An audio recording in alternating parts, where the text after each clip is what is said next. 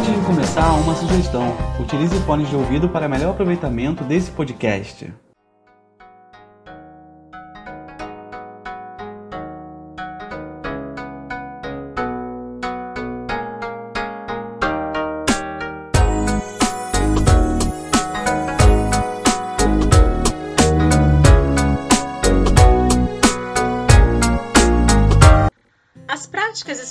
Cotidianas podem ser consideradas como elementos de significação da aprendizagem em geografia, porque são marcadas pela objetividade e subjetividade, simbolismos e significados que expressam a apropriação dos espaços.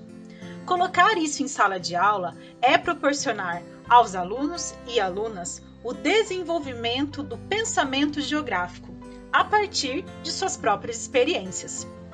Qual o papel das professoras e professores de geografia em estimular esse debate?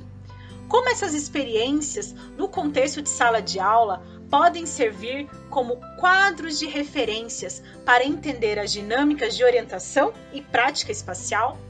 E quais os desafios dessa abordagem, em especial pensando o contexto da pandemia, considerando a mudança da dinâmica da prática espacial e das relações de ensino?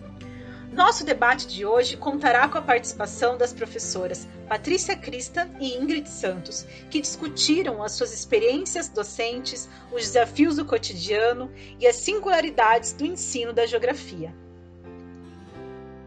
Bom dia, boa tarde, boa noite, seja bem-vindo e bem-vinda ao nosso podcast Geografia para quê e para quem. Estamos de volta, tiramos dias de férias aí e estamos de volta completando um ano de podcast. É, que bom que você ouve a gente. Se você está chegando aqui pela primeira vez, escuta os programas anteriores. É, então, a gente está retomando aqui o, o, podcast ainda nesse contexto da pandemia, então a gente tem pensado temas é, para problematizar esse momento também. Né? É, o podcast Geografia para Quê e para Quem é um projeto de extensão do Departamento de Geografia da UFMT, vinculado ao grupo de pesquisa que é o HPGEL, História do Pensamento Geográfico e Epistemologia da Geografia. Você pode acompanhar as nossas atividades é, no arroba HPGELUFMT, no Instagram, no Facebook. É, lá a gente sempre está postando também as nossas outras atividades, além do podcast. É, e então é bacana sempre estar tá é, atento assim ao que está acontecendo aí pelo Instagram. A gente sempre atualiza as nossas atividades. Bom, então no nosso programa de hoje nós vamos falar sobre o ensino de geografia, pensando os próprios desafios, né, do ensino da geografia nesse contexto da pandemia. Nós já fizemos um programa anterior sobre geografia e educação, inclusive um programa que foi super é, bem ouvido, assim, uma audiência bem bacana. É, e a gente decidiu retomar esse tema do ensino da geografia justamente por esse contexto que nós estamos vivendo, né? Quais são os desafios de pensar o ensino da geografia, pensar a questão da própria prática espacial cotidiana, levando em consideração que a gente está é, em isolamento social, né? É, então, como pensar sobre isso assim nesse contexto? Então, eu tenho a presença de duas professoras aqui é, que vão trazer suas experiências. Eu queria passar a palavra para elas se apresentarem, falar um pouquinho da trajetória acadêmica. Meu nome é Ingrid, é, eu sou graduada em Geografia é, pela Universidade Federal de Mato Grosso, né? Eu também, o meu mestrado eu fiz na Universidade Federal de Mato Grosso. E em 2015 eu entrei no doutorado na Universidade Federal de Goiás eu trabalho com geografia cultural, né? É, a minha área de pesquisa é, são as comunidades ribeirinhas do estado de Mato Grosso, mas eu gosto de falar que eu, eu gosto muito de, de, de desenvolver pesquisa é, com comunidades tradicionais, né? E aí, considerando sempre é, a cultura como uma forma de interação entre o homem e o meio ambiente. É, no doutorado, especificamente, é, da graduação até o doutorado, no TCC e no, no mestrado, eu acabei trabalhando com a relação mais socioambiental do ribeirinho com o rio Cuiabá. No doutorado, é, eu fui aprovada com o objetivo de trabalhar as questões de territorialidades, né, é, após a construção da usina hidrelétrica né, de Manso. E aí, no percurso, no meio do percurso, depois daquelas loucuras de leituras, né, que a gente vai conhecendo outras formas de, de, de geografia, eu acabei optando por é, trabalhar com comida. E aí eu fui investigar, continuei trabalhando com os mesmos sujeitos, que são os ribeirinhos, é, os ribeirinhos que margeiam o rio Cuiabá, mas fui tentar entender como é que é, como é que se dava essa existência hoje, né? Como é que eles é, a ressignificação dessas práticas culturais e aí veio aquela ideia de trabalhar, de ver é, numa perspectiva do turismo. Aí vamos trabalhar com restaurante, mas aí não era turismo. Aí optamos por trabalhar mais essa questão da identidade dessas pessoas, né? Como a comida ela reflete e por que que eles chegaram a desenvolver essa nova essa nova prática, né? Essa foi a minha pesquisa de doutorado. Atualmente eu sou professora da rede de educação básica do estado de Mato Grosso, né? A maternidade, sou mãe, né? Acabei virando mãe nesse percurso. E aí a maternidade ela dá uma freadinha no nosso desenvolvimento acadêmico, né? E é por aí se apresentar. E a Patrícia, eu conheço a Patrícia da época da minha graduação. A Patrícia era acho que era bolsista e ela ajudava a Tereza, né? Muito legal estar tá aqui com você, Patrícia, e com a Márcia também. Ah, é, obrigada, Ingrid. É verdade, a gente se conhece desde o período da sua graduação e eu estava no mestrado, eu era orientanda da Tereza e eu era bolsista, então, portanto, eu deveria fazer, eu tinha que fazer o estágio docência e eu fazia na, na disciplina dela, que era na sua turma, né, que ela ministrava é, acompanhei um pouquinho da sua história na geografia, né? A tese da, da Ingrid eu tive o prazer de ler agora no finalzinho do meu doutorado, e é uma tese belíssima, assim, no seu amplo sentido, mais do que beleza mesmo, de bem construída, ela é um exemplo de, de como é, é feito um trabalho, um trabalho acadêmico, uma pesquisa, e mais do que isso, você vê paixão, você vê identidade com, o objeto de estudo que a Ingrid pesquisou e a, e a pesquisa que ela desenvolveu. Então, é uma, uma tese belíssima. Então, eu sou a professora Patrícia, é, sou formada em Geografia pela Universidade Federal do Mato Grosso, eu fiz a licenciatura, fiz o bacharelado e, posteriormente, eu fiz também o mestrado na, na Universidade Federal do Mato Grosso é, atuei nesse período durante uns cinco anos na educação básica entre escola privada e o ensino público. Passei por todos, passei por todos, quase todos os os períodos de, de, de, ensino. Atuei na educação infantil, atuei na alfabetização, atuei na, na, no ensino fundamental, séries iniciais, é, é, séries finais do ensino fundamental, uma pequena experiência no ensino médio e depois no ensino superior. Então, eu tenho todo uma, um, caminho longo ali dentro da educação básica. E, posteriormente, é, eu ingressei na Universidade Federal do Mato Grosso como professora. É, e, por último, a minha realização é o doutorado em Geografia pela Universidade Federal de Goiás, pesquisando e trabalhando com professores. Então, a, sempre tive muita curiosidade em dar em interesse em compreender né, as práticas, entender as práticas pedagógicas dos professores, para dar visibilidade para entender essa geografia escolar que é produzida por eles, que é construída pelos professores. Então, é uma área que, tenho, que, que eu tenho me dedicado e tem me chamado bastante atenção. Então, no doutorado, eu trabalhei com, com a tese As Práticas Espaciais Cotidianas e a Prática Pedagógica no Ensino de Geografia, buscando entender as práticas espaciais cotidianas como uma dimensão dos conhecimentos docentes.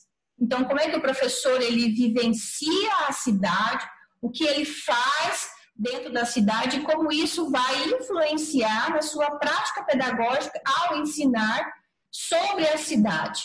E aí, com isso, é, eu pude chegar a conclusão de que a tomada de consciência é, pelos professores de suas práticas pedagógicas com uma dimensão do seu conhecimento docente pode levar à significação dos conteúdos para a aprendizagem dos alunos. Então, dá sentido, dá significado a esses conteúdos que serão ensinados e, e, devem ser aprendidos pelos alunos. Bacana, vocês têm trajetórias muito parecidas aí, né? Se cruzaram aí nesse momento, isso é bacana. Uhum. É, até fazendo um comentário sobre o, a tese da Ingrid, o nosso último programa antes das nossas férias é, foi sobre geografia dos sabores. Eu entrevistei uma colega que fez doutorado comigo na UFPR, também trabalhou com geografia dos sabores, e ela era do turismo, é do turismo, né?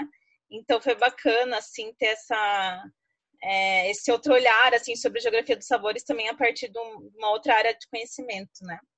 É, e eu, eu, sempre começo o podcast eu esqueço de me apresentar, assim, eu passo a palavra pro pessoal, eu já imagino que quem está ouvindo a gente já me conhece, né? Mas eu vou me apresentar aqui, eu sou a professora Márcia Alves, sou professora aqui do Departamento de Geografia da, da UFMT, colega de departamento da professora Patrícia, do companheiro da Ingrid também, né, professor Cleverson, que também esteve com a gente no podcast sobre Geografia e Educação e sou coordenadora desse projeto de extensão, que é o podcast. E então é isso. É bacana vocês trazerem as experiências de vocês. E assim, o que mais me interessa, inclusive, é justamente pela experiência que vocês têm pensando o contexto de Mato Grosso, pensando Cuiabá, né? É, eu acho que é bacana a gente trazer esses exemplos para nossa conversa, é, principalmente para mim, que eu tô há um ano só aqui no, em Cuiabá, então eu tenho muito que aprender, assim. Eu tô um ano em Cuiabá e seis meses em quarentena, isso é muito triste. Metade da minha vida em Cuiabá é dentro de casa. Mas é, vai ser bacana a ideia que a gente também possa dialogar sobre essa questão das práticas cotidianas, da experiência, pensando o contexto escolar, né? É, mas também pensando o contexto de onde a gente está falando aqui, de onde, de onde a gente vive, né? Que é Mato Grosso e Cuiabá. É, então, eu queria começar fazendo uma primeira, uma primeira pergunta para vocês. O bacana também dessa nossa conversa é pelas experiências que vocês têm em sala de aula em diferentes níveis, né? É, e também, obviamente, pela própria dimensão teórica do trabalho da Patrícia, especialmente por conta da tese, e no caso da Ingrid, uma questão mais ampla que é pensar a geografia cultural, o papel da experiência na geografia cultural é central, né? É, dentro da pesquisa, assim, dentro do, do que se almeja como pensar uma geografia cultural. Então, o primeiro questionamento que eu queria é, fazer para vocês, e aí sempre lembrando né, o contexto que a gente está vivendo agora. Então, parte desses questionamentos, eu penso que são questionamentos, na verdade, que vão, vão ser necessários é, serem repensados, assim, né? Obviamente que o contexto escolar, agora, ele não é o mesmo, e o depois também não vai ser, né? Mas eu queria que vocês pensassem um pouquinho comigo, assim, colocassem a opinião de vocês. Como que vocês pensam que as práticas espaciais cotidianas eh, das alunas e dos alunos, eles podem ser mobilizados para é, problematizar o próprio ensino da geografia, né? E aí, como eu falei, pensando no contexto da agora, assim, eu acho que o desafio também é, pensando o ensino à distância, ensino remoto, como que essas práticas espaciais elas vão ser mobilizadas num contexto em que elas estão de alguma forma limitadas, né? Então, assim, acho que a gente tem que tem que acho que é importante a gente pensar assim, considerar o que, o que são essas práticas, né? o que, que a gente pode entender como, como as práticas espaciais cotidianas, né? Então, eu costumo pensar que elas são os deslocamentos né, que os sujeitos fazem para a realização da sua vida, né? Então, assim, a vida humana, a gente tem várias dimensões, né? Nós temos a moradia, nós temos o trabalho, nós temos o lazer.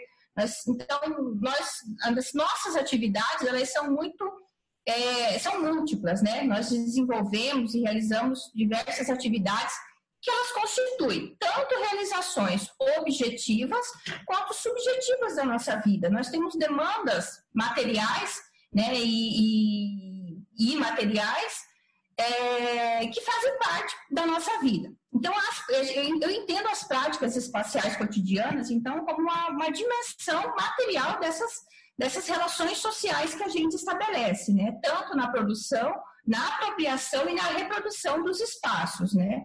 Isso pensando num contexto da cidade.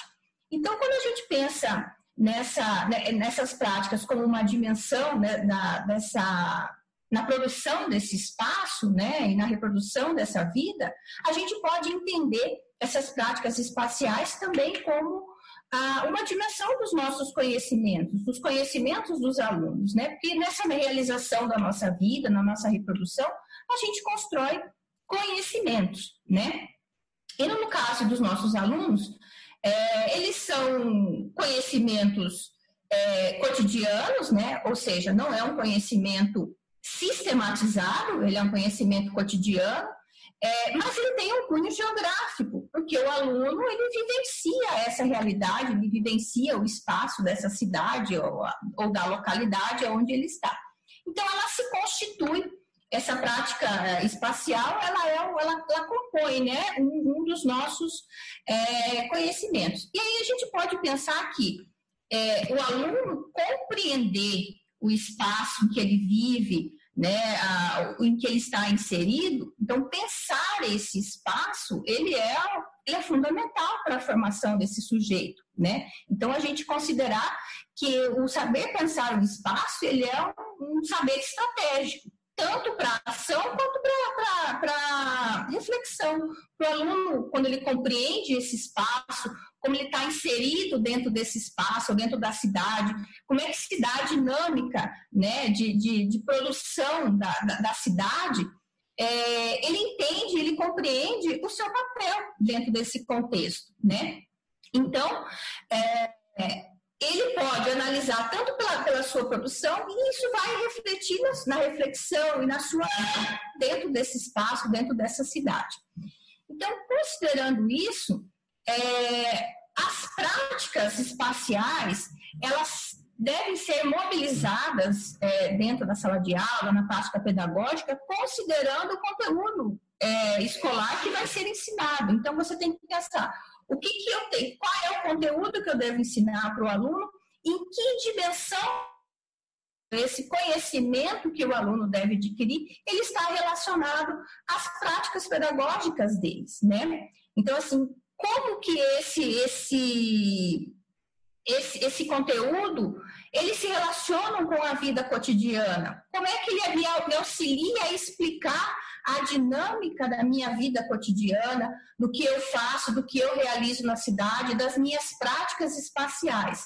Né? Então, quando o professor consegue, consegue pensar por esse caminho, né, trazer as práticas espaciais por essa perspectiva, né, você pode trabalhar elas dentro da, da problematização, da sistematização do conhecimento, né, a, trazendo essas discussões para a sala de aula, mobilizando como o aluno vive nesses espaços, nesses lugares, para dar sentido, para dar significado ao que está sendo é, construído com o aluno, né? O conhecimento que está sendo construído nesse, nesse, dentro desse contexto escolar, né?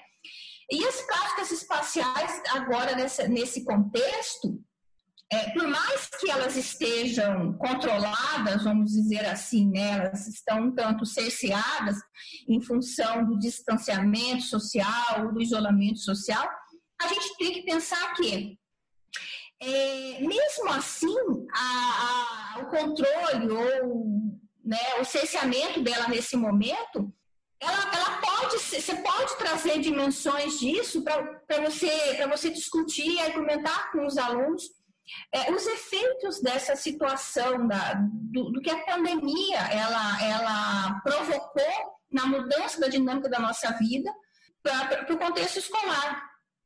E outra coisa, pensar também que essas práticas, né, é, mesmo que elas não estejam acontecendo, quando elas aconteciam, os hábitos, o que era habitual antes desse contexto, ela já produziu né, uma, um certo conhecimento, ela trouxe alguma, alguma reflexão para esse aluno. Então, ela pode ser mobilizada, mesmo que eles não estejam hoje é, com a, com a na, não tenham a plenitude de suas práticas espaciais hoje, em função da pandemia, nós temos todos um, um contexto já de conhecimento que já foi produzido por esses alunos, que você pode mobilizar e você analisar a luz do que ele fazia antes é, trazer essa análise para o contexto atual, né? Tentando explicar essa situação, esse contexto é, que a gente está vivendo, que é completamente novo, né? Assim, novo no sentido assim que a nossa geração é a primeira vez que está vendo, né? Está vivenciando isso, né? Então, acho que eu penso que as práticas espaciais elas têm um potencial grande de você trazer essas, é, trazer essa, essa significação tá? Que você tá dá para os, para os conteúdos, né? Porque dentro da geografia é, já é, é, é, consenso assim de quem discute a geografia, o ensino de geografia, é, é você trazer um lugar como referência. Isso já é sempre né, muito discutido. É trazer um lugar como referência. Mas eu acredito que você pode fortalecer ainda mais esse vínculo com o lugar por meio das práticas pedagógicas. Da, desculpa, das práticas espaciais cotidianas. Então, é o meio que você vai fortalecer. Não, você vai não só fazer referência ao lugar em que ele vive, mas como ele vive nesse lugar, o que ele faz nesse lugar. Então, ele pode ser fortalecido com as práticas espaciais. Eu concordo com a Patrícia. E uma coisa que eu acredito que a gente precisa nesse momento também é dialogar com os alunos sobre o, o que é a geografia neste momento, porque eles estão acostumados a entender essa espacialidade de que ah, nós vamos até a quadra, a gente consegue materializar isso, entendeu? E uma coisa que a gente, que é, a, a geografia mais de, de cunho humanista, ela consegue trazer para a gente é entender que é, essa dimensão do espaço, que ele não precisa ser puramente material, né? E é importante que o professor ele consiga é, mediar essa, essa, essa ideia de espaço não concreto, do lugar não concreto, da paisagem que ela não é concreta. Uma coisa que eu, tava, que eu achei interessante, que eu estava trabalhando com os alunos do ensino médio na semana passada, é a questão da paisagem. Como é que a gente vai trabalhar a paisagem hoje? Eu posso falar para ele, ah, abre a janela ali e você vai enxergar uma paisagem. Mas a pandemia, ela nos traz uma outra paisagem. E a, eu até, eu, depois eu passo para a gente colocar lá na descrição do, do podcast, que é um trabalho que ele é, foi uma análise, né, que não, não foi um artigo científico é, muito específico, mas que a autora ela fala sobre a, a paisagem olfativa que a pandemia ela traz para a gente. Então, é uma coisa interessante que a gente consegue mobilizar esses conhecimentos, do, do é, os conhecimentos atuais, né, do momento atual dos alunos, é, mostrando uma prática é, geográfica, né, uma prática espacial, só que ela não é material, que é o que, que a pandemia trouxe para a gente em termos de cheiro, né? É, nós tínhamos um, os hábitos de higiene diferente do que a gente tem hoje. Então, a gente tem aquele cheiro de água sanitária, a gente tem cheiro de álcool em gel, se a gente olhar as realidades de outros lugares, a gente tem cheiro de corpo em putrefação, estado de putrefação.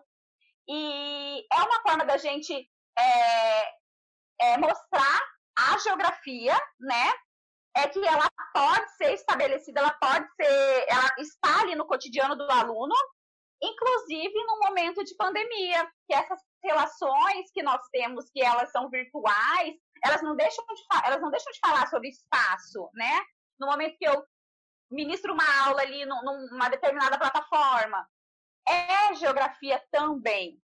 E isso aí eu tenho tentado é, discutir com os alunos, entendeu? Mostrar que, que a geografia, mostrar o que a mostrar, na verdade, é mostrar aqui a geografia veio, né? Ela veio para falar sobre relações, é, relações sejam materiais ou imateriais, né? com o espaço, em diferentes espacialidades. Inclusive, eu falo, eu converso, tenho conversado com eles sobre relações de poder também.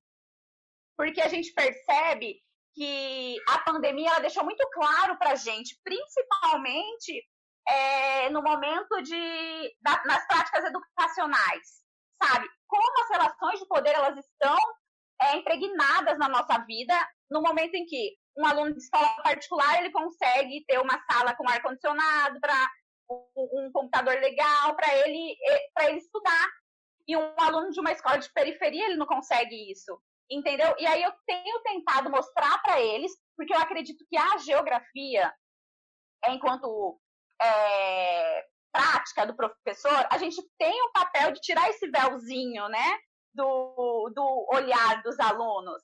Então eu acredito que a gente consegue também discutir isso, que não que é diferente do que era do que acontecia antes, mas que é muito real, é muito palpável, tá ali no cotidiano do aluno. Eu não tenho uma internet para participar da aula, eu não tenho um celular para participar da aula. Tudo isso aí é geografia, né? E são formas de mobilizar esse conhecimento do cotidiano do aluno.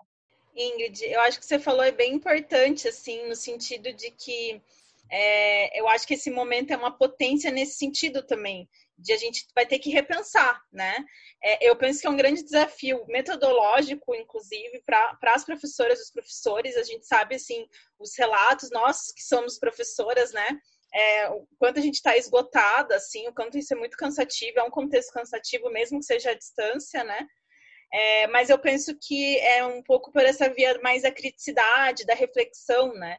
No sentido de de exatamente conseguir enxergar na sua própria realidade da, da sua casa, assim, essas contradições, essas desigualdades, essas relações de poder, é, de, de por que, que numa propaganda, por exemplo, do governo federal, há toda uma, uma romantização de estude por Enem, do jeito que for e tal, num contexto em que as pessoas não têm nem comida, né?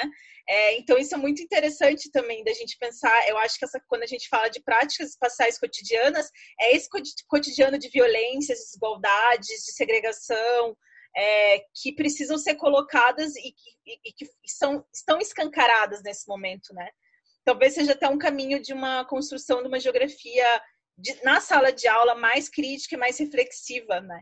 Que é como vocês colocaram, assim, que não é, não é só essa, essa geografia clássica, né, de você abrir a janela, aqui tá a paisagem, mas pensar essa, essa, esses conceitos espaciais, as práticas espaciais em, em suas múltiplas escalas, em, suas múltiplas possibilidades de acontecimento, mesmo que seja num, na, na esfera do, da casa ou na esfera da, da, da internet, assim, né, nesse mundo virtual bacana vocês trazerem esses exemplos, assim, para a gente pensar esse contexto, né? É essa ideia mesmo da, da pandemia mesmo. É, então, outra pergunta que eu queria fazer para vocês é de que maneira esse tipo de questão, né, pensando essas mobilizar essas práticas espaciais cotidianas num contexto bastante desafiador, é, eles, esse tipo de mobilização, de problematização também, pode servir como um quadro de referência para entender as dinâmicas de orientação e prática espacial, então, assim, outras palavras, né? Como que essas, esse cotidiano ele pode ser uma referência para a construção do conhecimento geográfico, né? Para, é, inclusive, é, pensando de como que a, as próprias questões teóricas e conceituais elas devem ser repensadas à luz desses quadros de referências que são as, as próprias experiências cotidianas das, das alunas e dos alunos. É, eu acho, eu acho assim, eu penso que o, o, cotidiano ele, ele, ele, ele forma né, um quadro de referência é, é, fantástico né, para a gente poder mobilizar na sala de aula, porque se você, Ana, você como estava conversando, na, na, dialogando na questão anterior, né, é, em volta, né, ao nosso redor, a gente tem uma, uma, uma um material riquíssimo para a gente analisar e trazer para a sala de aula, inclusive nesse, mesmo nesse contexto, né? Então, assim, o cotidiano ele é, ele, é, ele, é, ele é um importante quadro de referência porque você tem materializado nesse cotidiano, podemos dizer assim, é, várias dimensões da geografia, vários, vários conhecimentos, né, dimensões para analisar esses conhecimentos da geografia. Né? Então você tem, como aí estava falando da paisagem, né? Nós temos vários aspectos, dimensões da paisagem que podem ser são mobilizadas para a construção desses conhecimentos, as relações de poder que são estabelecidas é, dentro desse espaço ela, ela, elas devem ser mobilizadas para a construção desses conhecimentos, né? É, e pensar é, justamente é, nessa apropriação que esses alunos, que os sujeitos, né, é, desse do processo de ensino e aprendizagem, eles realizam para os lugares da cidade, né? Então, quando você para para para pensar nessa, nessas práticas espaciais cotidianas, é, você tem ali, elas revelam como que o, o sujeito se apropria desses espaços, né, é, daqueles que ele se utiliza e de, de, tantos outros que ele está excluído, de que ele não tem acesso, que ele não faz parte, que ele não consome aqueles espaços, aqueles lugares daquela, da, da cidade. Então, quando você pega o cotidiano desses alunos, né, o seu ir e vir, as atividades que ele faz, né, desenvolve, os lugares que ele frequenta, que ele se apropria, você tem ali um arsenal para você construir todos os conhecimentos, é, todos os debater é, e, e, e, propiciar né, o desenvolvimento dos conhecimentos basilares da ciência geográfica, né, que é espaço, paisagem, território, lugar, né, a, a própria região. Então você tem dentro desse cotidiano, da forma como ele vivencia, você extrai elemento para debater e, e construir todos esses conhecimentos que são fundamentais para o aluno na, na, na construção dos conhecimentos geográficos e no desenvolvimento de um pensamento geográfico. Né? Então, esse aluno, por mais que ele seja um aluno é, da educação básica, né? É, nós estamos pensando no aluno da educação básica, é, é, importante que ele consiga analisar essa, essa realidade né, que ele está inserido, é, pela, pela perspectiva da espacialidade. Então, analisar o cotidiano dele é, se utilizando de, de, conhecimentos que ele construiu dentro da disciplina da geografia. Né? Então, você compreender essa, essa espacialidade hoje é fundamental. Se você pensar no momento em que a gente vive da pandemia, é, a pandemia é um fenômeno geográfico ela adquire essa proporção que ela, que ela, que ela, que ela tem, porque ela é um fenômeno geográfico. Quando ela se espalha por várias áreas da, da do nosso planeta, é, até os mais remotos, né, os mais distantes, isso do nosso ponto de referência, né, é um fenômeno geográfico. Ela tem uma espacialidade né, é muito grande. Então, quando você, você mobiliza esses conhecimentos para o aluno, é fundamental é, para ele, então, construir esse conhecimento. E o cotidiano, nesse sentido, ele é um importante quadro de referência, porque é onde o aluno atua, é onde ele vai construir os seus conhecimentos espontâneos. Na escola, ele vai ampliar isso para conhecimentos sistematizados e que, de alguma forma, isso vai voltar para a sua, para a sua atuação dentro desse cotidiano, né? E aí que está o, o, grande lance. Esse conhecimento ele tem que ser com significado, ter sentido para o aluno para ele poder usar novamente no seu cotidiano, fazer uso disso, né? É, então eu penso que o cotidiano da, do aluno é, ele é um, importante ponto de, refer, de ponto de partida para ele pensar essa realidade que ele está inserido, assim. Eu acho que ele dá uma dimensão material para o aluno de você perceber, né, materialmente, de como que se dá e se, e se aplica, né, esse, se aplicar não no sentido de você, você ser de aplicabilidade, mas você é, de auxiliar como compreender essa realidade. Antes de passar para a Ingrid comentar, eu só queria fazer um, é, um e aí fazer até uma provocação para a Ingrid. É, o que você coloca, Patrícia, no meu entendimento e aí é, dialogando com a geografia cultural, é justamente pensar o quanto esse cotidiano ele é cheio de significados e simbolismos, né? E que são importantes para poder pensar a geografia.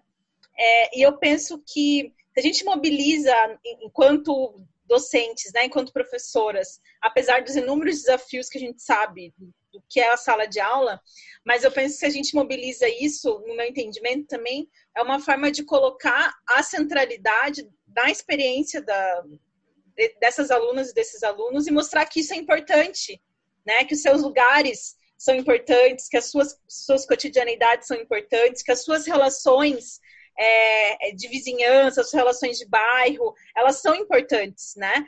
Porque às vezes a gente fica muito mirando numa experiência global, né? Numa experiência de globalização, essa coisa assim, né? Até a própria esse contexto da pandemia, né? A gente está vivendo uma, uma experiência que ela de fato está numa escala global, mas ela não é homogênea, né? Ela é muito pelo contrário, é uma experiência heterogênea. Eu acho que a única coisa que é, é que é comum é o fato de que é o mesmo vírus, assim, né? mas o fato de como isso, como, inclusive como ele vai atingir as pessoas, é diferente, inclusive pelas suas condições sociais, né? Pelas suas condições econômicas e tudo mais. É, a gente sabe que as pessoas que estão morrendo são as pessoas que, que têm menos acesso à saúde, é, não só nesse momento, mas anterior a isso, né? Que já tem todo uma, um contexto de de, de, de múltiplas é, é, violências, né? De direitos assim fundamentais da vida. Então, eu penso que isso que você coloca, Patrícia, desse cotidiano, é, é não só isso, é, o cotidiano pelo cotidiano, sabe? É no sentido de entender esse cotidiano com significado, né? Com a sua importância, com a sua relevância. E, e, e, aí ver é isso assim que a gente tem os conceitos geográficos, a gente tem as escolas da geografia, mas de nada servem se a gente não consegue associar isso com a realidade imediata, com a realidade que a gente está aqui vivendo aqui agora, né? E eu penso que o nosso contexto aí, pensando no Mato Grosso, ainda tem mais uma questão que a gente está vivendo agora, nesse momento, aqui no Mato Grosso, né? Já não basta a pandemia, já não basta o isolamento social, as queimadas, a baixa umidade, a gente dormindo todos os dias com fumaça, acordando com fumaça, né? Toda essa, assim, é, várias condições assim que estão tornando essa, essa, cotidianidade até muito insustentável, assim, né? É, é, interessante quando você coloca, porque você traz, você traz isso, né? Porque você, traz, você pensar o cotidiano do aluno, trazer as discussões para o cotidiano, e mais do que, do que simples a cotidianidade, né? Você fazer uma discussão mais ampla sobre ele, sobre as consequências, as relações com a nossa vida, é, é fundamental para a formação do cidadão isso, né? É você não deslocar as discussões que é a formação desse cidadão, a formação desse sujeito em que ele vai pensar a realidade em que ele está inserido vai poder agir, refletir e agir sobre ela de alguma forma, né? É, mesmo que seja numa, num ponto mais isolado, numa, numa, numa localidade determinada, mas é importante que ele tenha essa, essa atuação. E, de fato, como você coloca, né, esse período das queimadas para a gente só agrava os nossos problemas respiratórios, né, porque a gente está num período é, bem hostil, né? além da, da, da, secura que é tradicional, que é característico do nosso período, as temperaturas altas, a gente tem ali um, um, ar extremamente poluído com muita, muita, muita fumaça, né? Então, é uma, são dimensões, são tudo dimensões cotidianas, né? Que a gente pode mobilizar dentro da sala de aula. É, e que você, se você parar para pensar em tipo de moradia, em cada local que esse aluno mora, ele vai, ele vai sofrer ou vai ter isso é, com maior ou menor impacto, né, com um agravamento maior ou menor. Né? Então, trazer isso, essas discussões, para compreender essa realidade, né, no momento que a gente está vivendo. Outra, outro aspecto que eu acho que essa pandemia ela vai trazer para a geografia eu acho que acredito que tanto a geografia em termos de pesquisa, quanto aquela geografia que a gente executa na sala de aula, é a questão da escala, né? Porque, por exemplo, eu acho que essa, essa pandemia casa já para a gente já é uma escala diferente. É, a gente pode trazer ela para falar de lugar, mas tem as microespacialidades, né? Que a gente consegue que a gente consegue dialogar tanto com relação à violência quanto a Márcia que trabalha com isso, né? É, como aquilo é, gerencia as emoções desses alunos, dessas pessoas que estão tendo que ficar presas, é, tendo que ficar reclusas, né? E eu acho que traz para a gente uma escala diferente. E em termos de, é, de ensino de geografia, a gente teria, né, Patrícia, esse ano que está executando já a BNCC, né? Que traz uma outra ideia de geografia que ela não é aquela geografia mais que fica na descrição, que ela pretende uma geografia mais teoricamente humanizada, né? Que, que, que fala que, que o cotidiano, onde o cotidiano, o lugar, é, eles são valorizados, né? Então, ele, é, é, ele já trouxe, era uma, uma pretensão, né, que os professores já começassem a fazer essa mudança de perspectiva, mas a pandemia veio jogar isso na nossa cara. Pá! Estamos aqui. Vocês vão ter que lidar com esse cotidiano, vocês vão ter que é, fazer uma geografia diferente. Entendeu? Que já era uma das propostas, né? Então, a gente vai ter, eu acredito que o profissional, geógrafo, professor de geografia, a gente vai ter que rever essas escalas, né? Essas, essas relações aí para dar conta do que está acontecendo, que, como a Patrícia falou, ao mesmo tempo que é global, né? Mas a gente tem que levar o aluno a entender como é que essa, essa questão global ela interfere ali na minha, na minha família, sabe? É, por que, que um vírus que veio lá da China ele me colocou dentro de casa, sabe? Eu acho que é por aí, né? Sim, eu, eu penso que essa ideia de quadro de referência né? É justamente uma referência que não é, é o meu cotidiano. Isso é uma coisa interessante quando você fala até da questão da escala, né? Pensando, inclusive, os temas que a gente trabalha na geografia cultural e geografia humanista. Às vezes, há um entendimento de quando a gente vai trabalhar mais especificamente um cotidiano de um aluno, de uma aluna e tal, como se a gente estivesse reduzindo né, para aquela história, para aquela então é um pouco de, de questionar qual que é a relevância daquela única história, daquela única cotidiano, né? Mas eu acho que o mais importante do que isso, né, um pouco de, do, do, grande questionamento que se faz, inclusive metodológico, as pesquisas de cunho cultural e humanista, que, cujos esses quadros de referência, essas experiências, essas cotidianeidades, elas são assim pulsantes, né? São os grandes interesses de pesquisa, mas eu penso que a ideia de quadro de referência aqui é muito no sentido de você entender, como você fala, é você entender o que o meu cotidiano ele está conectado com o cara lá da China, né? Uhum. O que, que o meu cotidiano está conectado com o cara da, da, do norte do Mato Grosso, né? Ou de uma outra cidade que está sentindo a fumaça que está acontecendo aqui, entendeu? Então, eu penso que essa ideia de um quadro de referência da minha cotidianeidade não é ela, não é o cotidiano puro e simplesmente, mas é muito além disso no sentido crítico, de um pensamento de fato crítico reflexivo de do que, que o meu lugar, do que, que o meu quadro de referência ele tem a ver com o do meu colega do lado, ou ele não tem a ver com o do meu colega do lado, e por que, que não tem a ver, né? É, eu penso que isso é muito interessante, assim, do ponto de vista da geografia, quando é, é, a noção de escala, eu penso, é, é uma coisa que me interessa muito até nos últimos anos, assim, porque eu penso que o conceito de escala é bastante subestimado assim na geografia, é muito associado com uma ideia extremamente cartesiana da ideia de escala, né? Indo uma escala, uma escala muito cartográfica, assim. Mas eu gosto muito de trabalhar isso em sala de aula, a escala geográfica, né? A escala do que está acontecendo, assim. E, e, e, muito como vocês colocam também, né, do, de uma escala da casa, da, da proximidade, da intimidade, que é a minha casa, né, mas de e conseguir dizer, conseguir entender por que, que o meu colega está vivendo uma mesma experiência que eu, né, na sua casa também, ou tá diferente, ou tal, que é o que eu falei da a romantização desse momento, né, é, ah, vamos fazer ensino remoto, inclusive isso na, na UFMT, né? Vamos fazer ensino remoto como se a gente tivesse um público bastante homogêneo, né? De acesso, de infraestrutura e tudo mais. Desconsiderando essas, essas, essas é, esses contextos que são não são a exceção, são a regra de desigualdades sociais, pensando o Brasil, né?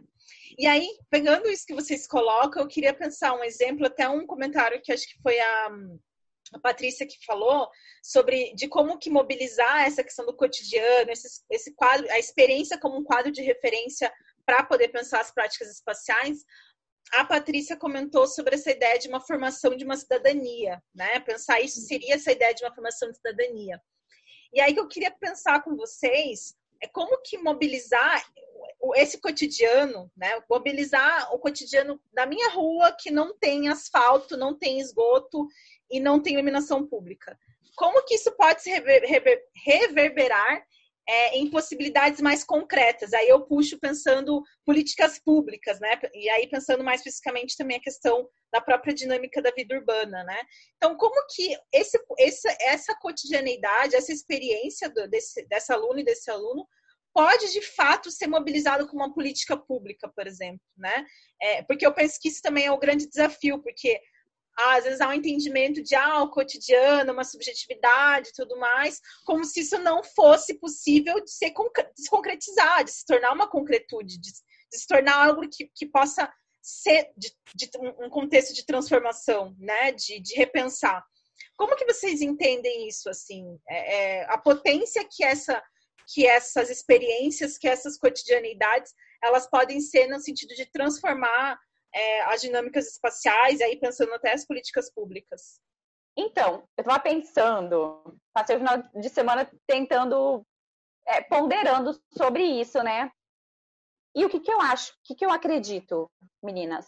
Eu acho que a gente tem que acabar revendo que essa questão do cotidiano é, da aplicação, né? Como é que a gente vai reverberar isso na sociedade e tal? Eu acho que não é qualquer prática docente, em qualquer prática docente que cabe isso.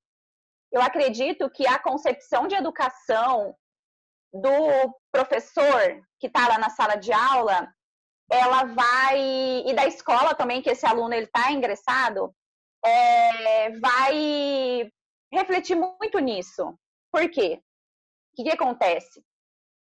É, a gente sabe que tem uma diversidade de, de concepções de educação, né? E essa educação que valoriza o cotidiano e que ela, que, é, que como a Patrícia falou, que ela, ela deseja uma liberdade para um, um sujeito, né? Para aquele cidadão, ela não cabe em qualquer escola. Não é qualquer escola que tem isso, que vai fazer isso pelo aluno entendeu? E isso aí vai muito, acho que, pelo perfil do professor. Eu até estava pensando que isso é um exercício que a gente deveria fazer como professor, é pensar qual é o professor que eu quero ser? O que, que eu estou levando para a sala de aula? Qual é a minha concepção de educação? O que, que eu carrego? Eu fui ler a, a tese da Patrícia também. Patrícia, muito gostosa a sua tese a gente lê ela assim, sabe, com uma tranquilidade muito gostosa de ler, muito clara. Eu acho que todas nós aqui temos isso, que é pensar a educação para uma prática de liberdade, entendeu? Que é essa educação como prática de liberdade, que você vai para a sala de aula não para mostrar o, as, é, ensinar as categorias da geografia, mas para mostrar que essa geografia é constituída dessa forma porque existe ali um grupo específico que ele detém o poder, que ele efetivou essa geografia, mesmo que seja ali na sua casa, no bairro que você está, eu acho que passa muito pela nossa avaliação de educação, né? O que, que, eu, o que, que eu carrego como educação? Então, eu acho que não cabe para qualquer escola, para qualquer professor, para qualquer sala de aula, essa ideia de constituição de cidadão, entendeu? sabe? E a, a pandemia ela vai mostrar pra gente isso, porque a gente vai trabalhar esses conteúdos escolares. Eu acho que na hora que a gente está elaborando um plano de aula, a gente está ali é, mostrando um pouco do nosso, do nosso perfil, né? Sei lá, eu acho que acaba aí pro, pro, chegando numa perspectiva do Paulo Freire lá, né? Que a educação ela tem que ser para a prática da liberdade. E é uma coisa que a gente deseja, que a geografia, geografia, o professor de geografia, todo professor de geografia deveria fazer, mas é que realmente não acontece, né? Não cabe para todo professor de geografia. É, até esse comentário que você faz, Ingrid, eu penso que não é só o fato de você mobilizar por uma questão metodológica, né, uma questão pedagógica. Eu acho que é muito também a forma como você enxerga o mundo, né? Então, assim, se esse tipo de coisa né, você não consegue colocar isso como algo importante, algo relevante, de fato isso não vai ser privilegiado no ensino, né? Então, é, e eu penso que até esse comentário que você né, coloca da, educação como uma prática de liberdade, associando com a pergunta que eu fiz, né, de como pensar questões mais concretas, é, essa frase me, me, me, remete muito à ideia de que quando você pensa a educação como prática de liberdade, você está pensando que ela é um caminho é, possível é, de formação de uma cidadania, de uma formação de, de quem sou eu no mundo, né? E, quando a gente entende essa formação de cidadania, quando a gente se entende como cidadã e cidadão, a gente se entende como parte do que está acontecendo. né? E, e, e esse olhar crítico sobre essa realidade, sobre o que eu estou vivendo, é, possibilita de fato essas transformações, né? A, a, gente sabe que os movimentos sociais, por exemplo, as associações de bairro, né, os líderes assim de movimentos, representantes tal, eles não surgem da, do dia para a noite, assim. Eu acho que é um pouco nesse, essa construção de uma, de uma educação como prática de liberdade. Acho que é um processo pedagógico que não é o ensino pelo ensino, né? Mas é muito além disso, é no sentido de você, inclusive, é, educar a própria alma, assim, né? Se educar enquanto, enquanto é, ser, assim, né? É, e aí eu acho que isso é muito interessante. Eu, eu, eu fiz essa pergunta porque eu trabalho com geografia urbana e eu, uh, eu penso muito isso em sala de aula, assim, porque para mim, é, claro que eu falo, falo de um outro contexto, dentro da universidade, né? É bacana também que a Ingrid traz essa experiência de educação básica, a Patrícia também, que não é muito, não tive muita, muito tempo de experiência nesse contexto, mas pensando no, na geografia urbana, no, no, no ensino superior, eu coloco muito isso em sala de aula de não os conceitos pelos conceitos, né? Inclusive os conceitos clássicos do materialismo histórico e dialético e tal, mas como que isso é, é a gente problematizar isso não é só para geografia, né? É, é para todo mundo, é de você se entender como cidadão e cidadão e, e, de reivindicar os seus direitos de fato, né? De ter uma noção crítica do tipo, isso está acontecendo, não está certo, né? Como é que eu posso mudar isso, assim? É, até um, eu não sei se já comentei em outro podcast, mas na, no final da disciplina de Geografia Urbana, é, eu desafiei os, os, as alunas e os alunos a me trazer vídeos relatando os problemas urbano, urbanos dos seus bairros. Então, escolhessem problemas urbanos, né? Tipo, ah, saneamento básico, é, iluminação, segurança e tudo mais. Fizesse uma filmagem, então, essa coisa da escala do cotidiano mesmo, e me, e me apresentasse, né? É, e a minha ideia, né, como a gente terminou o semestre foi em março, a minha ideia era fazer um compilado disso e ir na prefeitura e levar isso. Só aqui tem exemplos aqui de que na rua tal não tem não tem é, asfalto, de que na rua tal não tem segurança, na rua tal não tem iluminação. Aí veio a pandemia, né? Tá guardado isso. Mas é um pouco nesse sentido, assim, né? De, de é, eu penso que são, a gente precisa construir metodologias para colocar isso em evidência, né? É, meninas, eu, eu concordo é, com o que vocês falaram. Eu acho que a Ingrid, tá, a Ingrid, Ingrid trouxe uma, uma questão muito importante, né? Que é a consciência que o professor deve ter do seu papel social, né? Então, assim, o professor ele tem um papel, uma relevância social é, fundamental na construção desses sujeitos, né? Na, na, na, ou pelo menos, é, eu acho que plantar as sementinhas, né? Para, para a formação desse cidadão, né? Então, assim, é, e aí eu também, eu também compreendo quando a Ingrid fala que não é toda a escola, não é toda a realidade que o professor tem essa, essa liberdade né, de trabalhar com isso. Mas aí eu acho que entra uma coisa que o professor tem que é fundamental, que é, que é intrínseco da nossa atuação, que jamais deve ser cerceada, que é a nossa autonomia. Né? Então, assim, é, quando a gente pensa é, numa prática pedagógica dos professores, né, muitas vezes, é, quando você vai para pesquisa, você vai acompanhar estágio, né? Da, dos professores, nos estágios você vai acompanhar a aula de professores, você.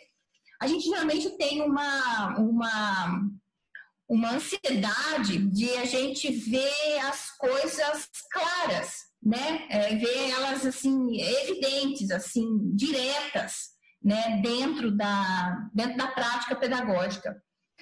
Mas muitas vezes essa, essa formação, esse olhar mais crítico, essa leitura mais crítica da realidade, uma formação para a cidadania, ela está intrínseca na forma como o professor aborda aquele conteúdo. Então, muitas vezes, ele não vai falar diretamente da cidadania, dessa formação, mas a forma como ele conduz a leitura, a abordagem daquele conteúdo isso, isso reverbera né, numa formação para a cidadania. Então, eu acho isso fundamental, que a autonomia que o professor tem para trabalhar esses conteúdos, trabalhar esses, esses, essa, esses conhecimentos, né, desenvolver esses conhecimentos com os alunos, é, mas é fundamental que, junto disso, ele tenha a consciência do seu papel social, né? Para você, você trabalhar é, esses conteúdos visando, muitas vezes, nem a médio prazo, nem a curto prazo, visando a médio e longo prazo. É como um investimento, né? Você pensar que, que, sociedade que a gente gostaria de ter no futuro, que, que cidadão que eu tenho que já começar a formar é, que questionamentos que eu tenho que fazer para que o aluno consiga compreender é, o que está posto para a gente de uma leitura mais crítica, uma leitura é, com o auxílio da geografia, para a gente compreender né, essa, essa, essa dinâmica que está, que, está colocada para a gente e no qual a gente vive né, dentro dessa, dessa realidade. Então, é você pensar com os alunos é, dentro dessa perspectiva da formação cidadã, mais do que a gente ter direitos e deveres, é pensar que a gente tem direito a ter direitos. A gente está num momento em que a gente está tá tendo uma, uma, uma, uma, crescente retirada de direitos que a gente adquiriu, custou muito tempo para a gente adquirir, que a gente banaliza, ah, normal, tiraram. Mas o que? É, a corda sempre rebenta para o lado mais fraco. Mas não, é, é, é, trabalhar meios dentro da prática pedagógica que o aluno compreenda que ele tem, que, que essa formação com a cidadania é que ele tem direito a ter direitos. Isso, faz, isso é intrínseco do cidadão. Então, mais do que ele cumprir o seu papel, é que ele possa ampliar os seus direitos, né? É, porque na, na, na, nossa realidade, na condição do, do, do, Brasil, né, nas condições socioeconômicas do Brasil que a gente, que a gente tem hoje, a pandemia escancarou assim, as nossas desigualdades econômicas e sociais enormemente. Né? É, chega a ser escandalizador a gente olhar, você, você, tá, você ter consciência que dentro da sua casa você tem uma determinada condição e do seu vizinho, na rua de baixo da sua casa, tem gente numa situação muito, muito complicada, muito, muito crítica. Então, assim, a pandemia ela veio para escancarar, é, veio não, ela, ela escancara né, essas nossas desigualdades de uma forma que, que, que escandaliza quem vê, né, está inserido dentro de, uma, dentro de um contexto desse. Então, você pensar essa formação cidadã é, com os alunos, né, os meios, as metodologias para você formar essas dimensões com os alunos, é você formar esse cidadão pensando que ele tem direito a ter direitos. Ele deve lutar por conquistar e ampliar os direitos que ele tem. Né? Então, eu acho que aí isso, isso parte fundamental da, da, da consciência do papel social e da relevância social que o professor tem na nossa sociedade e que nos querem tirar a todo custo. Bacana a sua fala, é, Patrícia. Então, a próxima pergunta que eu vou fazer é para a Patrícia.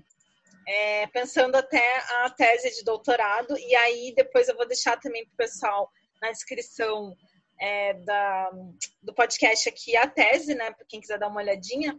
Então, Patrícia, eu queria que você falasse um pouquinho, né, pensando, é, até a gente está tentando trazer mais para a escala próxima aqui, pensando no Mato Grosso, pensando no Cuiabá e tal. É, como que se dá essas relações, é, pensando essas práticas espaciais cotidianas, o contexto de Cuiabá, a prática pedagógica, é, no ensino da geografia de acordo com as suas investigações na tese de doutorado, assim. E aí vou acrescentar mais uma coisa. Eu acho que a, a sua tese de doutorado se defendeu recentemente também, né? É, e eu uhum. queria que você falasse se é, a Ingrid também defendeu a tese recentemente, foi ano passado, né, Ingrid? Eu também defendi a minha tese ano passado, somos todas recém-doutoras, mas eu acho que o mais interessante, eu não sei se vocês estão vivenciando isso, mas aí a minha pergunta para a Patrícia nesse sentido também, é de um pouco de a gente ter um, a tese ali pronta, e no caso da Patrícia foi sobre esse tema que a gente está discutindo, é, e aí ter que repensar sobre isso, assim, né? Acho que um pouco de hum, será que era isso mesmo e tal, e aí agora esse, ainda mais esse contexto desafiador, assim. Então, para começar a responder o teu questionamento, eu vou, antes de responder ele propriamente dito, eu vou fazer uma contextualização para explicar como é que eu cheguei, né? Então, como eu falei lá no começo, né, a, eu comecei a, a me interessar pela, pela temática das práticas espaciais então, eu busquei na tese compreender elas como uma dimensão né, dos conhecimentos docentes, né? Porque das leituras, né, que eu já vinha fazendo na minha formação, a, os autores que eu tinha que eu tinha bastante a, contato, né, é, geralmente traziam um lugar, né, como referência para para ensinar geografia e a cidade, né? A cidade como uma, uma, uma possibilidade em você trabalhar concretamente todos os, os, os, conceitos basilares, né? Abordar e construir todos os conceitos basilares da geografia. Você tem um espaço urbano, é, todas essas dimensões materializadas, né? E aí um questionamento recorrente que, que principalmente em relação ao lugar né, e à cidade, era que era sempre o aluno como referência, né? Sempre tomando o aluno como referência. E eu não questiono isso, eu acho que tem que ser o aluno como referência. Mas me ocorria, e a abordagem? Né? Em que dimensão aparece o professor dentro dessa abordagem? Né? Então foi daí que surgiu essa, essa, essa temática das práticas espaciais cotidianas como uma dimensão dos conhecimentos práticos do professor. E para discutir elas, eu tive que fazer um percurso de entender o que, que eram os conhecimentos docentes, né? Então, para isso, eu trabalhei com autores como Lee Schumann, que ele vai categorizar os conhecimentos docentes, né?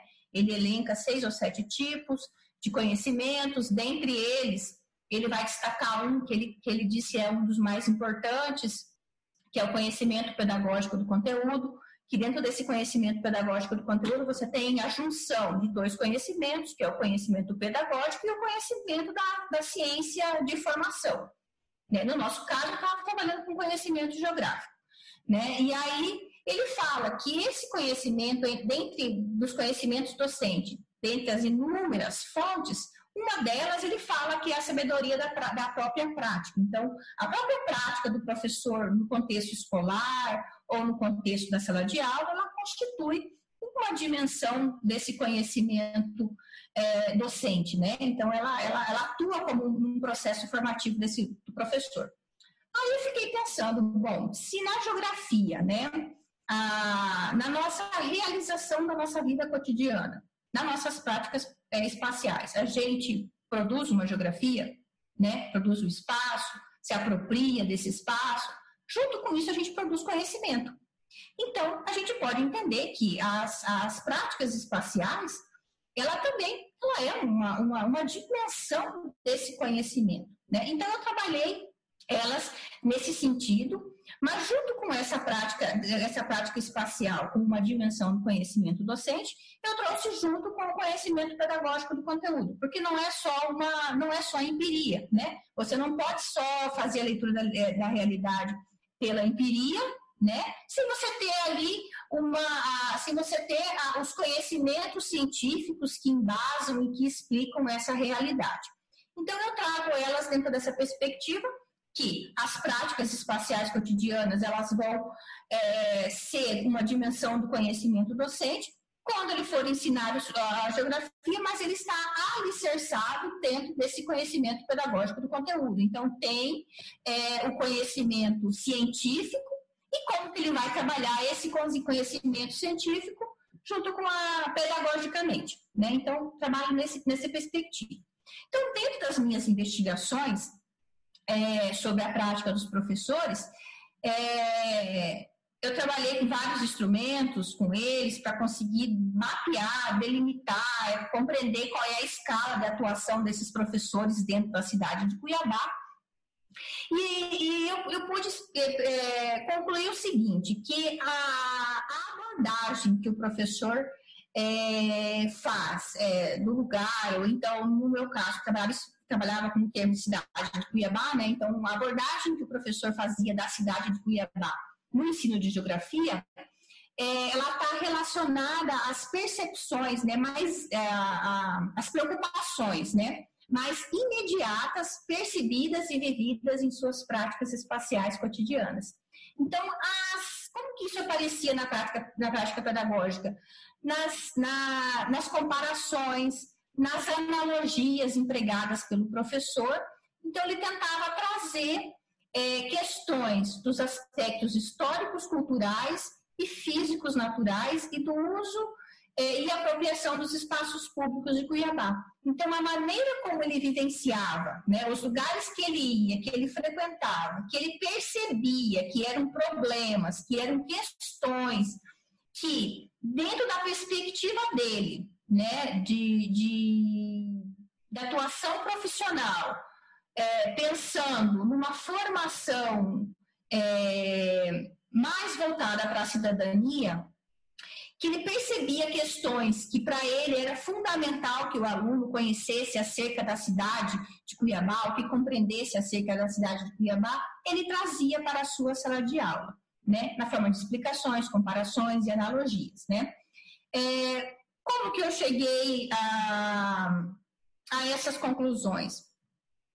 Porque a, na, a parte mais profunda da pesquisa eu trabalhei apenas com dois professores, porque eu tinha encontros bastante regulares com eles, compreendendo onde que eles iam, o que, que eles frequentavam, o que, que eles faziam, como que eles se deslocavam né, para esses lugares. Então, eu percebi que esses meus sujeitos frequentavam locais bastante tradicionais de Cuiabá, no sentido desse tradicional, bastante relacionado à cultura cuiabana, né? Então, ele frequentava muito a região um dos sujeitos frequentava bastante a região é, da, da Beira Rio, ali, da, onde tem o Flor Ribeirinha. São Gonçalo Beira Rio, isso. Ele frequentava muito aquela região.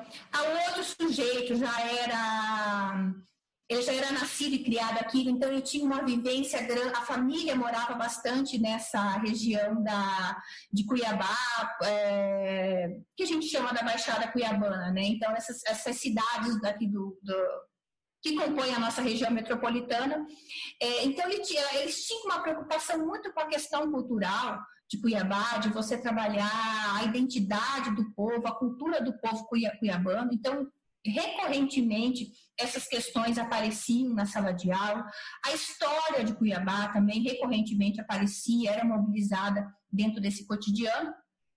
E eram, eles, tinham, eles gostavam muito de frequentar ambientes bastante naturais, né? Com, então, eles traziam essas questões também para a sala de aula. Então, você pensar a atuação desses professores dentro dessa, dessa, dessa da, da sua prática espacial e da sua prática docente, ela está bastante relacionada às suas preocupações imediatas do percebido e do vivido dentro da cidade. Então, assim, ela tem bastante, ela, ela tem uma bastante, uma, uma relação bastante forte porque eles falam que, que tinham que trazer essas, essas questões para dar sentido para o que eles estavam ensinando para os alunos. Então, é nesse contexto que eu trouxe as práticas. Então, por isso que eu pude assegurar, em certa medida, que elas são, sim, é uma dimensão desses conhecimentos. É um conhecimento é prático, né?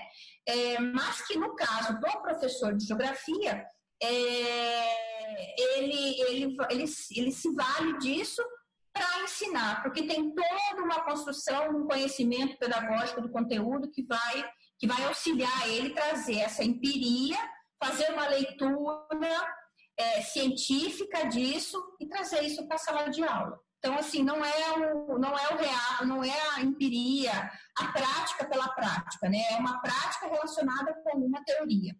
Né? Então, tem um conhecimento é, teórico envolvido nesse processo, não é só um conhecimento prático, tem um conhecimento teórico. Então, eu faço questão de frisar isso, porque a gente tem uma, uma crítica em relação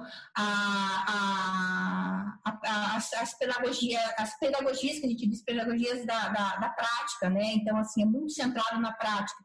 Então, cadê a teoria? Então, a teoria, é, no, no, caso da minha, da, da, da, minha pesquisa, eu entendo que ela é, ela é, a, é o que vai fazer essa ligação entre o conhecimento é, científico e o conhecimento pedagógico que o professor tem para ensinar aquele conteúdo, ele mobiliza aquela parte da prática, da vivência dele, da vivência do aluno para dar sentido e dar significado ao que ele está ensinando. E, e, Patrícia, outra questão que eu queria, que eu fiz para você a provocação, né? Como pensar esse contexto na pandemia, assim? Ainda mais uma questão que você coloca, é, que eu acho que é importantíssima, que é o estar em campo, né? O trabalho de campo. Inclusive, eu penso que no caso da formação da geografia no ensino superior, é, ainda mais o nosso currículo ali, que os trabalhos de campo têm um peso muito significativo, e isso é uma questão é, bastante desafiadora nesse contexto, que estar em campo, né? Que as teorias, elas elas estão diretamente ligadas com o que a gente vê em campo, né?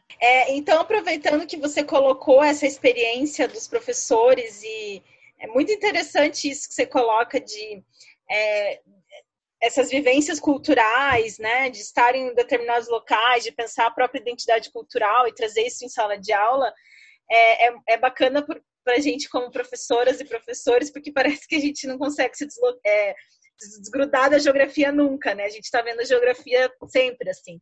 É, eu sempre brinco que muitos colegas falam, ah, você viaja muito, não sei o quê, tá, tá. Assim, gente, mas não é só viajar, né? É parte do meu trabalho, assim. Então, assim, é, a gente acaba investindo nas viagens porque a gente traz isso para a sala de aula, assim. É, e aí, pegando isso que você traz, Patrícia, eu queria fazer uma pergunta para a Ingrid, daí relacionado também com o trabalho dela, com a perspectiva que ela aborda da geografia cultural. É, Ingrid, como que você percebe a importância da, dessa experiência dos alunos, as suas histórias de vida, seus lugares cotidianos, essas práticas culturais, é, associados inclusive a aspectos religiosos, né? A, é, às vezes até coisas da família mesmo. Como que você coloca isso? Como que você entende? Como que você coloca isso no ensino da geografia, né? É, e também de que forma que você percebe isso? É, é, colocar essa questão cultural, né? A cultura de forma mais ampla, assim não só relacionada à geografia cultural, mas a ideia de, de cultura de uma forma mais ampla, é, como que você pensa assim também os desafios metodológicos para pensar isso em sala de aula? Então, a gente carrega como a Patrícia nos apresentou aí de forma teórica, o professor ele carrega as experiências dele para a sala de aula, né? De tudo que ele viveu. Então a gente na sala de aula a gente acaba ficando assim naquela coisa de mediação, né? entre as experiências do professor com o aluno e dos alunos com os alunos, né? Porque é muito diferente, é variado. Como é que entram as experiências desses alunos, né, no, com relação à aprendizagem de geografia? No momento que a gente consegue a, é, a, ideia de estar tá lá trabalhando os conceitos de geografia, as categorias com os alunos, do, do que eles precisam para estar tá desenvolvendo a habilidade, é, o olhar geográfico deles para o mundo, a gente tem que tentar, né, pelo menos, transpor esses conceitos para a realidade do aluno. Porque a gente tem um livro didático que tem uma série de, de, de, materia, de conteúdos, né, de, de exemplos que a gente pode utilizar. E claro, isso aí, isso vai fazer com que o conteúdo fique claro para o aluno, né? É, sim. Mas a partir do momento que você pega essa experiência dele, seja uma experiência religiosa, seja uma experiência familiar, uma experiência de, de, de identidade de grupo, você consegue fazer com que esse aluno, é, pelo menos eu percebo assim, com que ele tenha uma. seja mais ativo em sala de aula. A partir do momento que você consegue fazer com que esse, esses conceitos eles extrapolem o livro didático para ele enxergar ali na vida dele o aluno ele é mais participativo. Então, é, é, como eu já tenho essa experiência de trabalhar com geografia cultural, eu valorizo muito a questão da experiência do aluno, eu procuro fazer sempre, sabe? Explico os conceitos, as categorias e jogo a bola para eles. E aí, como é que você percebe isso no seu cotidiano? Como é que é ali na casa, de, na sua casa, sabe? Como é que seu pai fala sobre isso? Que que faz com que ele participe, porque ele acaba entendendo que o conhecimento que ele tem, mesmo que não seja sistematizado, ele é importante, entendeu? Ele é geográfico também. Então, eu acho que a experiência do aluno é importante nesse sentido, sabe? Tanto de fazer com que ele seja mais participativo, mais ativo, né? Com, é... E também tem a questão do pertencimento. Se você traz essa, essa realidade do aluno para o conteúdo, seja em uma questão de uma música, uma poesia, um, uma prática cultural que é comum é, faz com que você é, mostre, aponte a importância da geografia para o cotidiano e para a vida desse aluno. Porque se a gente não consegue extrapolar esses conceitos para a realidade, para a experiência do aluno, fica aquela coisa, ah, mas para que, que precisa? Para que, que a geografia é útil? Para que, que, que, que eu vou usar isso? Entendeu? Que é aquele questionamento constante do aluno. Para que, que eu vou usar isso, professora? Aí, se você consegue extrapolar e dialogar com a experiência do aluno, da, tanto das práticas culturais, da identidade do grupo que ele pertence, da religião, você consegue fazer com que o aluno perceba e entenda a importância desses conteúdos para a vida dele. Entendeu? E eu esqueci qual era o outro questionamento. Ah, ah das falando isso das metodologias. Então, a gente consegue muito trabalhar com relatos, né, do, dos alunos. Tem um, uma, um período que a gente trabalha muito, que é a questão da identidade negra nos alunos de nos alunos da educação de base, né? Porque se você conversar com eles, a maioria não se percebe negro, entendeu? Então a gente começa a trazer o quê? É, oficinas, sabe, de relato. Ah, o que, que é o, o que, que, é o ser negro, né? Por que, que eu me enquadro nisso? E eles vão contando, vão comentando. E é mais ou menos nessa perspectiva, né? E quando a gente traz também é, a questão da de falar sobre a identidade, o que é ser, o que é ser brasileiro, o que é ser mato-grossense para você, entendeu? O que é fazer parte dessa, dessa, dessa territorialidade aqui, né? E eu acho que é, é, muito mais nessa perspectiva, né? De, de fala, de diálogo, de e, e, oficinas. Eu acho que as oficinas, tanto de, de produção de de lapbooks, eu não sei se vocês já ouviram falar que são uns livrões assim de que você vai vai você divide por turma, faz um livrão bem grande assim, sei lá, você vai trabalhar sobre é, violência contra a mulher, ou então vamos trabalhar o lugar do aluno. Que, o que, que, tem no seu lugar? Você faz um livrão com eles, eles vão apontando o que, que tem no lugar deles. São metodologias. É outra coisa também que a gente trabalha muito são é, é, músicas, né, que a gente consegue falar sobre a identidade desse aluno, e músicas regionais, né, para falar sobre as práticas culturais da, da região aqui, né, eu acho que eu preciso pensar mais quais são as outras alternativas. Mas é isso que você, é, essa pergunta que eu fiz é muito de colocar de fato as, as múltiplas expressões culturais, né, em evidência no ensino da geografia porque também, mesmo no ensino superior da geografia, às vezes as pessoas não associam né, essas práticas culturais com uma prática geográfica, é, e ainda mais no ensino é, da educação básica, né, a própria estrutura pedagógica, às vezes essas expressões culturais elas são minimizadas, elas são colocadas ali num, numa, num espectro assim mais amplo de um patrimônio cultural e tá, tá, tá, mas é, no caso, pensando aqui o é, Mato Grosso, pensando Cuiabá e tal, né? É, de como pensar, por exemplo, a importância de uma viola de coxo, né? De pensar a comida cuiabana, de pensar de como aí a, a tese da, da Ingrid, como que pelo sabor, pela comida, pelo que você come, de como que aquilo como uma expressão cultural, ela também é uma expressão geográfica, né? Que é um pouco, assim, é nesse sentido de, de você conseguir, por exemplo, no, no, prato de comida desse aluno, ele conseguir olhar e enxergar que existe uma geografia ali, né? Uma geografia desde o ponto de vista mais subjetivo, de uma comida afetiva e tal, mas numa questão mais ampla, da escala do agronegócio, por exemplo, né? Do, uma coisa impactos ambientais e tal. Uma coisa que eu gosto de trabalhar, e eu gosto sempre de começar o ano letivo com os alunos, é com aquele livro, é, aquele texto, A Geografia está em toda parte, do Denis é, Cosgrove. Cosgrove, adoro esse texto, adoro. É muito... E é assim, é muito, e ele é um texto que ele é simples, e você, claro que você não vai trabalhar como se estivesse trabalhando numa, numa sala de aula de ensino superior, mas você mostra para o aluno que essa existência, existe isso, sabe? Existe isso de uma forma científica. Eu, eu trago isso para eles, que tem um conhecimento científico e tem outro tipo de conhecimento. E eu trago para eles, olha, a geografia está aqui, está aqui no mercado, a geografia está ali na paisagem, a geografia está ali no, na forma no seu, no, é, no, na localização do seu bairro, é, na localização da sua casa.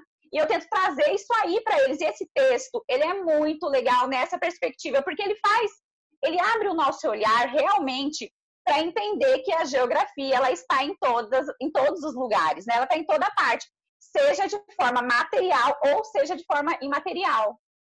Né? Esse texto é excelente. Eu, eu gosto muito de começar as aulas com eles trazendo isso, essa perspectiva. Esse texto e isso que você traz é, associa com o que a Patrícia comentou anteriormente, da importância de exercitar um olhar geográfico. Né? Então, quando a gente está colocando essa questão do cotidiano e tal, é de fato você ter um olhar atento para essa geografia que está acontecendo. Né? E é uma geografia que acontece no espaço e no tempo. Né? E aí, é de como pensar, então, que a, a geografia ela está em toda parte, e, e então é preciso aguçar estar atentos né, a esse olhar geográfico. É, eu quero só fazer é, dois comentários em relação ao que vocês discutiram anteriormente. É, primeiro sobre o que você falou, é, que eu acho, eu acho, eu acho importante. Você, você falou, Márcia, sobre relacionado às práticas espaciais, o quanto, o quanto é importante a gente ampliar o nosso horizonte geográfico, né? Então, você ir a campo, você estar em campo, é, quanto mais é, você conhecer lugares, né, que você conhece, né, é, isso te promove experiências, né, e, e culturais enriquecedoras, isso é fundamental para a gente ampliar o nosso horizonte geográfico, né? Então, acho isso é, é, é importante para a geografia. É, mas, mas isso é uma preocupação que eu, que eu tive durante a tese, porque me questionaram em relação a isso dentro da na, na, minha qualificação, né? Então, eu falando das práticas espaciais, o quanto elas eram importantes, né, como a dimensão do conhecimento docente, e aí uma pessoa me questionou, e aí, é, tá, e a gente está lidando com professores de escola, de escola da educação básica, a gente sabe as condições salariais que eles vivem, a gente tem consciência é, de quanto a, algumas práticas, principalmente as práticas de lazer, elas podem ser, elas podem ser limitadas, né, é, ou inviabilizadas, pelo menos, né, ou dificultadas em alguma medida, em função das condições é, de, de, de, salariais desses professores. E a pessoa perguntou, então quer dizer que um professor que não tenha uma, uma, uma prática espacial ampla, né, vamos dizer, que não conheça muitos lugares, isso vai prejudicar na prática pedagógica dele? Ah, é uma coisa que me preocupou, me preocupou bastante na tese. Então, assim, ah, o horizonte geográfico para o geógrafo ele é importante, mas mais do que o, o horizonte geográfico é a, o instrumental teórico que o, que, o, que, o, que o professor de geografia tem que ter para analisar a realidade. Então, assim, se ele conhecer lugares, tiver uma prática espacial ampla, legal. Mas mais importante que isso, é, eu penso na prática pedagógica do professor, pensando na sala de aula, é o instrumental teórico, é a formação teórica que ele vai ter para analisar essa realidade à luz da geografia. Né? Então, assim, para a gente não, não, não, é uma preocupação assim, de não, não pensar que aí professores que não conseguem que têm uma prática espacial mais limitada, eles não vão conseguir alcançar isso, né? Não, alcança, consegue alcançar, mas isso é em função do instrumental teórico geográfico que ele adquiriu na sua formação inicial ou continuada. Então, assim, é uma, é uma, uma preocupação.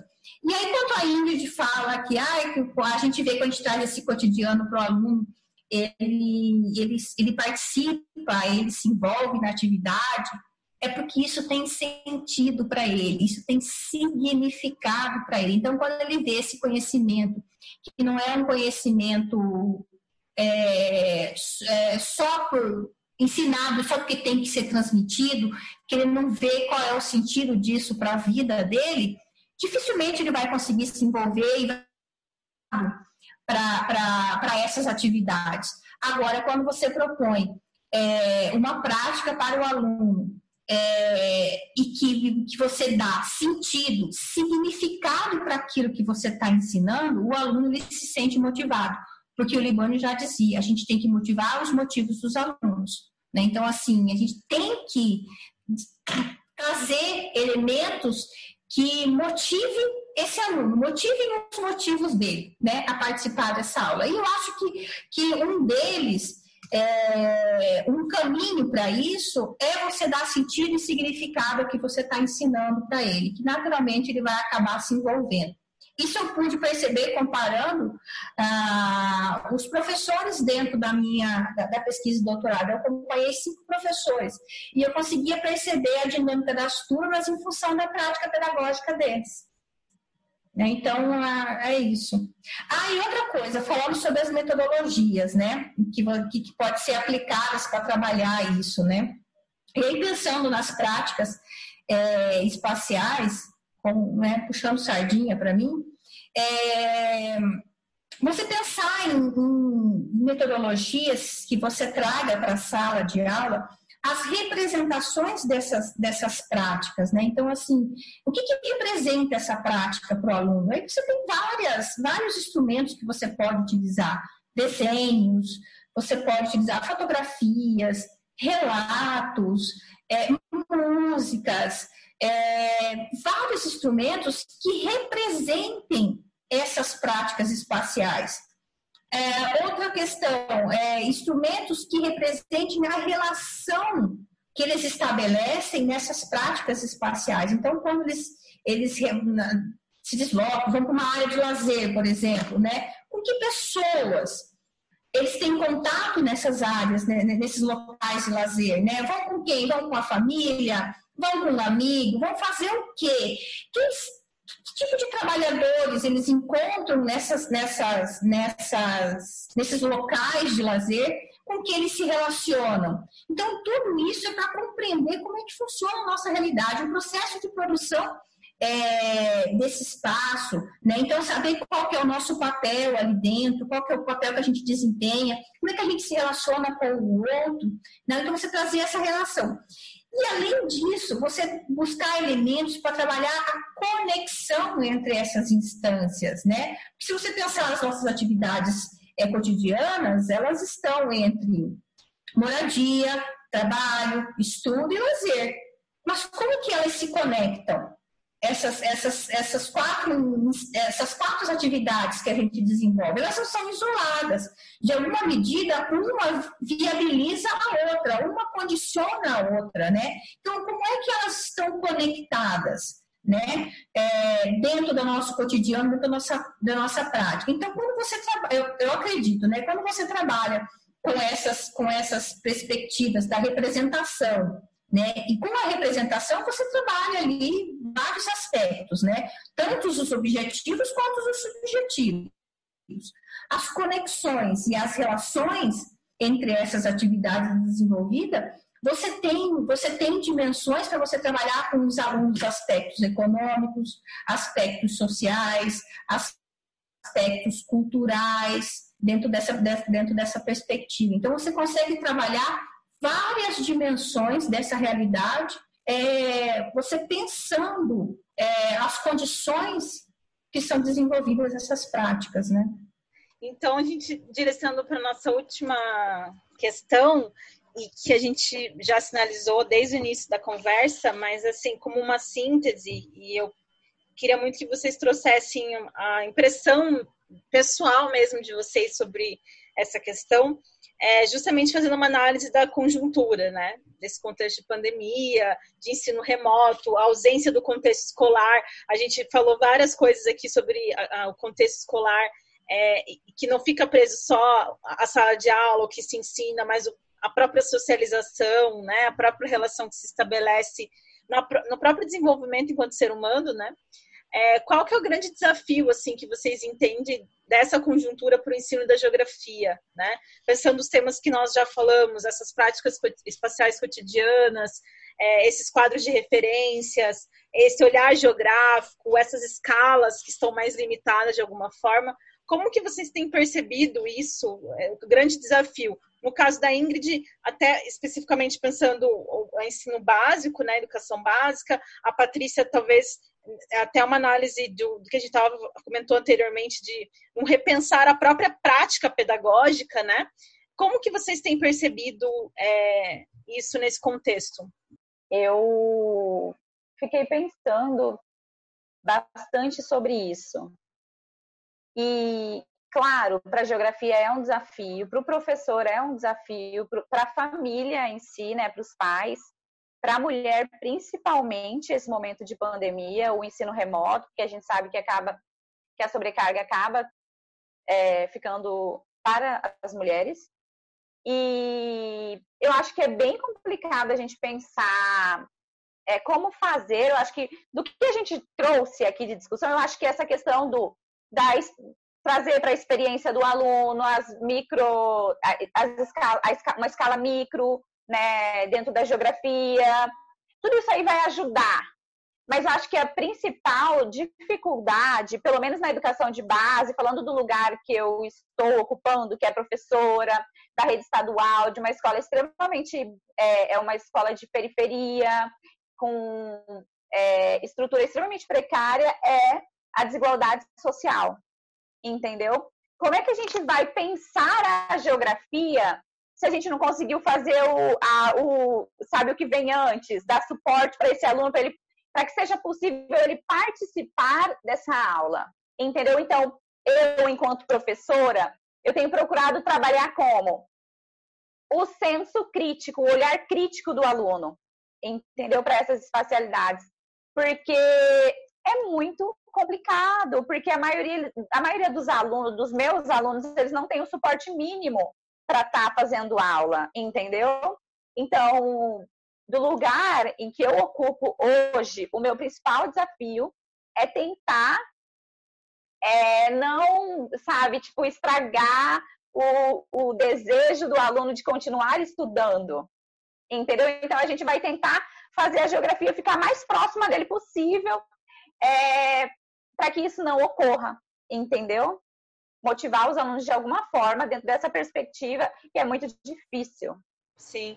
Ingrid, eu queria que você colocasse, é, expusesse duas questões. Uma de como tem sido o ensino é, remoto, né, o ensino à distância que, na verdade não é ensino à distância, né, o ensino remoto, acho que é o termo mais correto, é, como tem sido, como foi adotado pela Secretaria é, Estadual aqui no, no Mato Grosso? Então, nós temos uma plataforma que se chama Teams, é, que teoricamente nós ministraríamos aula para esses alunos. Só que, por exemplo, eu não tive aula, eu não ministrei aula para os alunos na plataforma. O que eu tenho feito é utilizado o WhatsApp, mandado, manda fotografia, manda é, vídeos, grava áudio. Porque, gente, é, a, pelo menos a escola que eu sou professora é extremamente precária. Essa realidade da, da escola pública de Mato Grosso, do, do estado todo, entendeu? De uma turma de 30 alunos, a gente consegue acessar seis alunos, entendeu? Essa que é a realidade que a gente tem trabalhado. É muito complicado. E aí você acabar tendo que pensar a geografia, assim, é, é, a gente tem que tentar não desmotivar esse aluno, sabe? Porque é muito complicado. O WhatsApp é a ferramenta básica. Ingrid, então to, é, nem todos têm acesso à internet, né? Isso. E aí tem, que não tem aqueles que não têm acesso à internet, como que está, está acontecendo? Justamente, Nesse... nós temos isso, Patrícia, bem lembrado. Nós temos três realidades. O aluno que ele consegue fazer aula pelo WhatsApp, o aluno que, que um ou outro que consegue o Teams, mas tem um aluno que ele não consegue o WhatsApp, ele não vai conseguir fazer o Teams ele tem que ir lá na escola, pegar uma apostila e ter aula sozinho, gente. Porque como é que você vai acessar esse aluno, sabe? Ele vai ter que pegar a apostila dele e executar as atividades, pronto. Entendeu? Essa que é a nossa realidade de pandemia. É, algumas, eu sei que algumas outros, outros estados adotaram, por exemplo, sinais de televisão, acho que sinais de rádio também, alguma coisa do tipo. É, não, foi, não é o caso do Mato Grosso. Tem sido só essa plataforma pela internet. E as apostilas, no caso, também. É, e aí, a outra pergunta que eu queria fazer para você é: como você fala, você está dando aula pelo WhatsApp. Então, assim, como tem sido para você, assim, do ponto de vista da tua própria saúde mental, da tua própria leitura como professora, da professora que a gente até comentou isso, né? Do que, que você do que, que você entende, se entende como professora, como tem sido para você essa experiência, assim? Ainda mais você como uma professora que é mãe, né? Como tem sido isso, assim? Gente, é um é complicado, porque eu tenho, eu pari ano passado, então meu bebê tem um ano e dois meses e ela demanda muito, sabe? Muito. Ela tá com o pai agora, mas tá daquele jeito assim, sabe? E aí a gente tem que lidar também com essa com, com essa falta de rotina, né? Porque você não vai, por mais que a gente tenha um horário ali entre as sete ao meio-dia de aula, mas você não vai deixar de atender um aluno às três horas da tarde, às seis horas, às oito, porque você sabe que se você deixar de dar esse atendimento, pode ser que ele não procure mais, entendeu? Então, é uma missão complicada. Eu procuro atender todo mundo. Tem a sobrecarga, mas é assim, eu acho que a minha visão de educação não permite com que eu fale, ah, a minha aula vai das 7 às 12. Não é assim, sabe? Não, essa não é a Ingrid professora. Então, eu vou atendendo quem for conversar, você vai indo atrás de, de dos alunos que você conhece, para você não desmotivar, porque a gente entende a importância da educação para a superação dessa realidade que eles estão hoje. Não é nem a realidade da questão da pandemia, é a realidade de, sabe, falta de acesso a políticas públicas, a, a espaço, sabe, acesso a espaço mesmo, espaço urbano. É, e a gente não faz isso, né? A gente sobrecarrega, mas tá lá indo, né? É isso.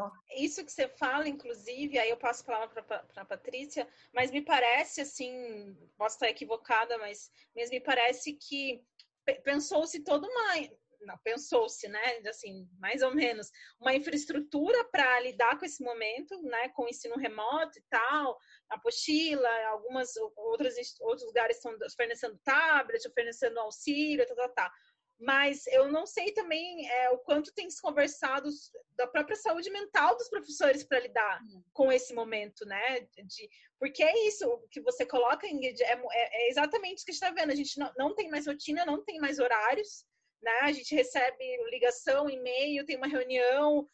É, então, assim, isso é muito, é, do ponto de vista da nossa saúde mental, não, não tem se falado, assim, simplesmente adota aí e pronto, acabou, né? É, isso é muito complicado porque vai ter consequências, né? Elas, as consequências estão acontecendo agora, mas ela, elas vão, vão se reverberar a, a, a, curto, médio e longo prazo, assim, né? Du duas coisas que eu queria falar antes. Nós tivemos no estado um problema que é também a, a forma com a qual o nosso governador ele lida com as questões da educação, né, com a classe professores, né, os, os trabalhadores da educação, tanto todos os trabalhadores da educação, no caso, ele tem é, porque a gente, se a gente for olhar o histórico de atuação desse, dessa classe, ela é muito, sabe, tá lá, tá brigando pelos direitos. Mato Grosso é uma referência em termos de luta. E a gente percebeu aí nesse, no início da pandemia que o, o que o governador falou: tá, professores, vocês vão ter que dar conta dessa educação aí. É, os professores contratados não serão, não serão, não terão os contratos e a gente percebe que muitos, muitos professores ficaram sem, sem ter condições de vida, entendeu? De, de comer, de porque não tem salário, entendeu? E aí você fala da, da, da, da saúde emocional dessas pessoas. Imagina como fica a saúde emocional dessas pessoas, entendeu? E outra questão também é que as escolas de pedagogia Waldorf, no início da pandemia, elas levantaram uma questão que eu achei muito interessante. É que não tem como a gente concluir esse currículo de educação tradicional. Não existe a, a menor condição, entendeu? De forma alguma. Por quê? Pela questão emocional. Então, o interessante seria desenvolver com esses alunos outras habilidades, habilidades que emocionais, sabe? De superação, resiliência, é, para lidar com essas questões. Porque ninguém, ninguém nunca passou por um contexto de pandemia. Então, o currículo escolar ele deveria ter um olhar para isso. Mas eu não vi a escola de, de pedagogia tradicional falar isso. Eu vi foram as escolas de pedagogia Waldorf falando sobre isso, entendeu? Então, meninas, é, é, essa questão me suscitou tantos questionamentos assim, sabe? Mas eu acho que se a gente pensar nos desafios, a gente pode elencar é, vários deles, mas eu, eu, eu, me, eu me concentrei em três, assim, sabe? É, que são os desafios sociais, os pedagógicos e os psicológicos, né, desse contexto. Eu acho que o desafio social, pensando no professor e nos alunos, né? É, se pensar no, no desafio social, é, e a fala da Ingrid foi, foi muito legal nesse sentido, porque acho que é fundamental a gente pensar nesse contexto e não aumentar as desigualdades sociais, principalmente dentro de um mesmo contexto. O que, que eu quero dizer com isso? Olha o, que, o relato da Ingrid sobre a condição que está acontecendo no ensino na, na, no Estado. Né? Então, assim, nós temos é, dentro do mesmo contexto, o que, eu quero dizer com isso? Dentro da mesma turma, dentro de uma mesma escola, o, o Estado está oferecendo meios diferentes para ter acesso a esse ensino. Isso é altamente excludente, gente. Quem tem acesso à internet está tendo aula, está fazendo, está tendo acesso ao professor. Aquele que não tem acesso à internet está estudando com uma apostila. Gente, então isso, isso vai ampliar ainda mais as desigualdades enormemente. Então, assim, o que, que isso, que que isso me, me, revela, né? A gente já tem um contexto normal, né? Já vamos, já vamos ter uma, uma, geração que ela vai ter a sua, a, o seu, um, um período do seu Aí, dentro dessa mesma geração, nós já vamos ter as diferenças dos alunos de escolas, de escolas públicas e dos alunos de escolas privadas. E dentro do, de, de escola pública, pensando na nossa, na nossa, no nosso estado, nós temos formação diferente, o Estado está oferecendo meios é, desiguais para o mesmo público de acesso a, a, esse ensino, a esse conhecimento. Isso é altamente excludente. Eu acho extremamente preocupante. Isso me revela que a, a SEDUC está preocupada em cumprir o calendário acadêmico. Não importa em que condições é, essa aprendizagem vai acontecer e se ela acontecer. Né? Então, aí nós temos o primeiro desafio, acho que social, de pensar em não aumentar as desigualdades dentro do mesmo contexto, pensando na nossa realidade.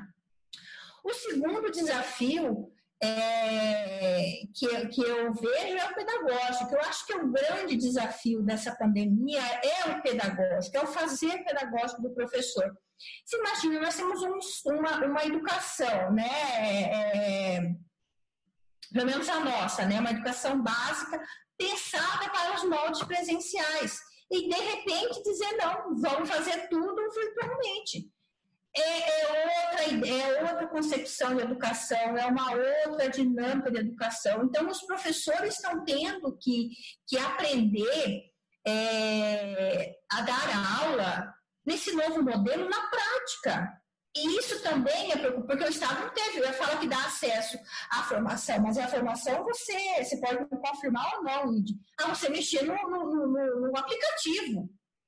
Mas eu quero saber a formação pedagógica para você trabalhar em ambientes virtuais de aprendizagem. É outra dinâmica, é um outro contexto educativo, demanda outras habilidades do professor, demanda ele conceber uma, uma forma diferente de ensino né? Ele tem que pensar em, várias questões que, que, que, da forma como está colocada, não chega, não dá conta dessa dimensão.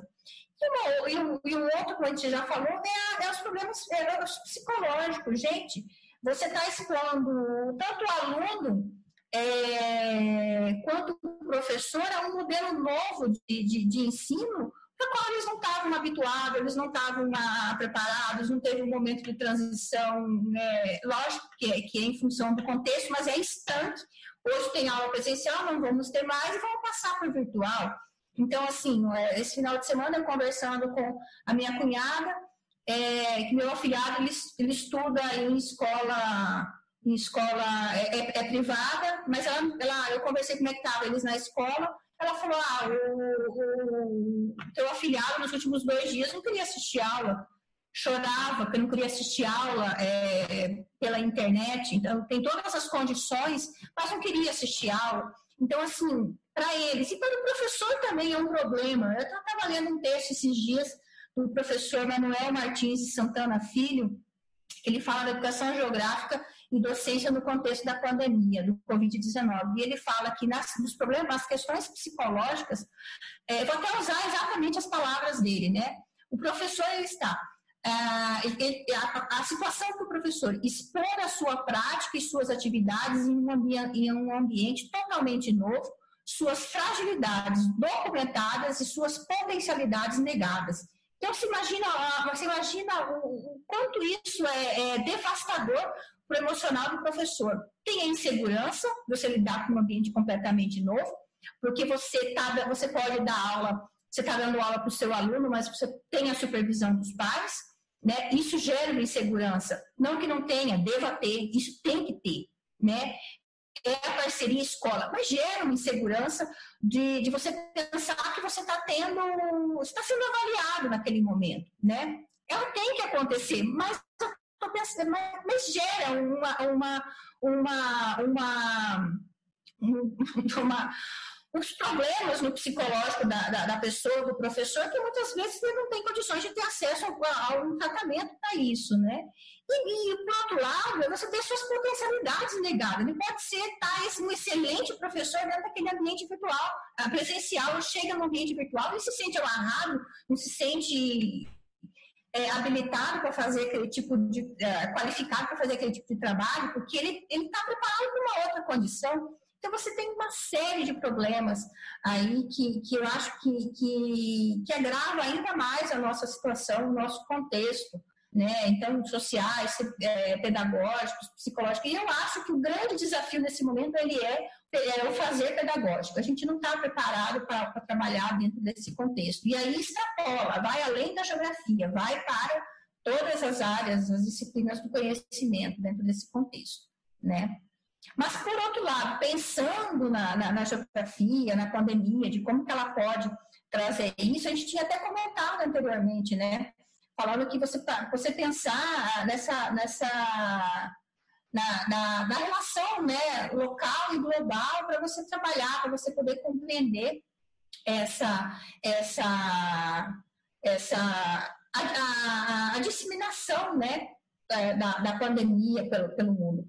E aí uma coisa interessante que a gente, a gente pensa, pensar na, na que a, que a, a pandemia é um fenômeno global, um fenômeno geográfico, né? Ele tem um alcance, teve um alcance global é, imenso, mas a gente tem que pensar que o seu lado mais perverso, ele é local. Ele acontece no local. Né? A sua face mais cruel, a sua face mais perversa, ele está no local. Você consegue analisar ele globalmente a partir de onde ele saiu e onde ele chegou e as consequências no global, né? É, quando você fala, ah, vai retardar o desenvolvimento, né? Tem uma geração comprometida, ah, o PIB mundial caiu tanto. É, é, então, você é muito abstrato isso. Quando você vai olhar para o local, aí é que você vê as maiores é, a maior devastação que o vírus é, provoca, a, a face mais cruel dele. E aí a gente pode utilizar o que a gente discutiu ali, as questões sociais, as questões pedagógicas, as questões psicológicas que afetam esses sujeitos do processo de ensino, o professor e o aluno. Né? A, a sociedade como um todo, mas nós estamos falando é, pontualmente desses sujeitos específicos né, nesse momento. Ai, nossa, vocês falaram tantas coisas assim é, muito precisas, assim, muito importantes. Acho que sintetizaram várias coisas muito, muito bacanas, assim, que muitas delas que, que, que já me eram, é, já, já estavam sendo pensadas assim na minha cabeça, mas muitas vocês falaram me abriram para muitas outras coisas, assim, né? É, me, me abriu para muitas outras coisas interessantes. É, eu queria então caminhar para a última parte, que é, são as indicações. Vocês indicaram alguns textos, indicaram alguns autores, algumas questões aí, mas o que, que vocês têm é, para indicar para o pessoal aí outros é, materiais relacionados ou não necessariamente com, com o nosso, a nossa conversa. Indicações da Geosfera. Eu queria começar com a minha indicação, que é um podcast que eu estou ouvindo bastante e tem muito a ver até com essa última fala da Ingrid e da Patrícia sobre essa questão emocional, psicológica, que me interessa diretamente, é, que é um podcast chamado Afetos, é, é, uma conversa de duas mulheres, que é a Gabi Oliveira e a Karina Vieira. É, são duas mulheres negras que discutem a questão emocional a partir dos seus lugares de fala, como mulheres, como mulheres negras. E tem sido assim, uma conversa muito bacana para mim, assim, ouvir durante essa pandemia, são é, conversas curtas, mas muito precisas também, elas trazendo as suas experiências de vida, discutindo vários temas aí, por exemplo, sobre a síndrome da impostora, sobre felicidade, sobre é, amargura, sobre questões familiares, enfim, vários temas. Eu super indico é, o, o podcast chamado Afetos. E vocês, quais são as indicações aí de vocês? Vou indicar um livro que é da Bell Home, que é Estratégias Pedagógicas para uma Educação Transgressora, que ela fala que uma, uma das principais questões de trans, um, um dos principais modos de transgressão do professor é motivar o aluno, entendeu? E realmente é muito difícil você motivar o aluno em tempos normais, né? Sem pandemia. Com a pandemia, é muito pior. É, o trabalho é dobrado, né? Que você tem que fazer ele esquecer a realidade árdua dele para focar ali no conteúdo escolar. Então, a minha indicação de livro é essa. Ah, eu adoro a Bell Hooks. Inclusive, eu indiquei em outro podcast um livro dela também, que é aquele Ensinando a Transgredir e tudo mais.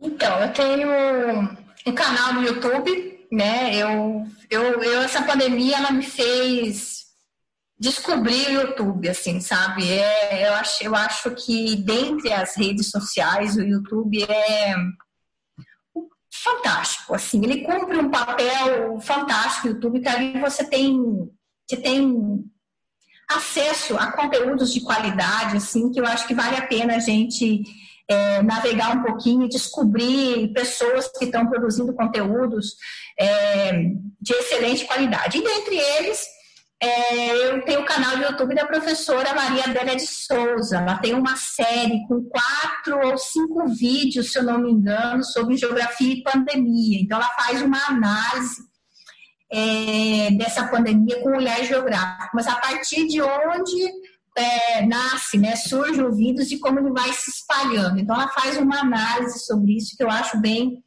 bem bacana.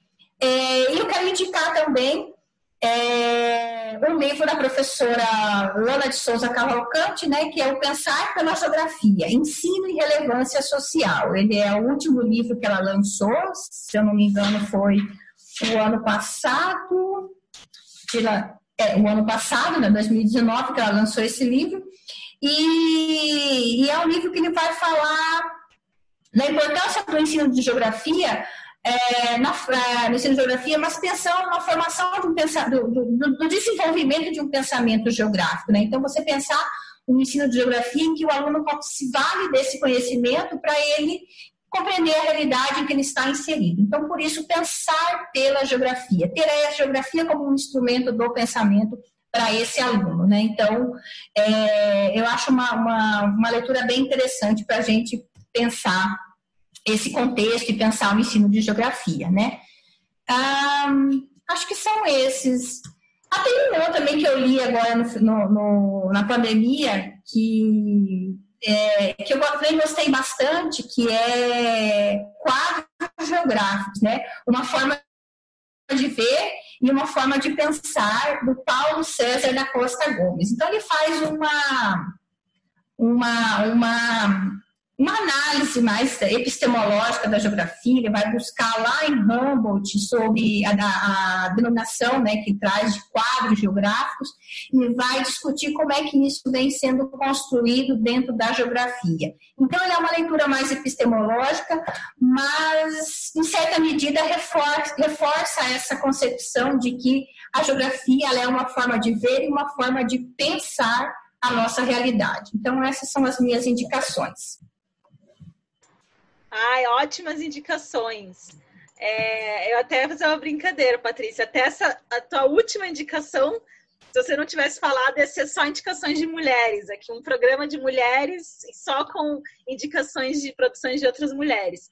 Mas aí o Paulo César veio também. É só. É um bom livro. Exato, verdade. É um bom livro também. Veio. Para poder pensar essa É. geográfico, né? É, gente, eu queria muito agradecer. Esse é geográfico, exato. É, eu queria muito agradecer essa conversa, foi muito bacana. É, aprendi muito com vocês, fiquei muito feliz com, com o nosso diálogo. É um diálogo, assim, de alguma forma que se encontra aí, né? Eu fico muito feliz de, de estar ao lado de mulheres, é, de professoras que têm, assim, é, querem caminhar por, essa, por esse mesmo caminho de pensar a educação como prática de liberdade, como transformadora, é, e a geografia tem um papel fundamental nisso, né? Então, muito obrigada pela participação de vocês. Em nome do, do nosso grupo de pesquisa, o HPJ, agradeço demais. Fiquei muito feliz. E é isso. Obrigada. Márcia, eu que agradeço o convite. É sempre, é sempre uma. Esses momentos eu sempre encaro como uma, um momento de formativo, né? Estar reunidos, ainda que virtualmente, mas numa troca de ideia. Então a gente sempre aprende, a gente sempre é, tem um momento de formação, né? Então, assim, eu agradeço imensamente o convite. A, a, confiança né, de que a gente faria essa, essa discussão a contento é, e me coloco à disposição também é, para momentos futuros. Eu agradeço muito mesmo então o convite e estar tá na companhia de vocês, na, na, sua companhia, na companhia da, da, da, da Inês é sempre muito agradável. Muito obrigada, muito obrigada mesmo. Ah, então, meninas, eu também estou muito realizada. Fico, fiquei assim muito lisonjeada de, de do, pelo convite, né? É, e também é muito gostoso é, ter esse, essa, essa, poder ouvir geógrafas falando, né? E é sempre é, é, é, sempre um olhar diferente, né? Tem um olhar diferente. Então, assim, é um prazer, eu gostei muito. Estamos abertos para as outras para outros episódios. E valeu! Valeu bastante, aprendi bastante. É, muito obrigada, Patrícia e a Márcia. E Obrigada. até mais, então, para o pessoal que está ouvindo a gente. Continue acompanhando.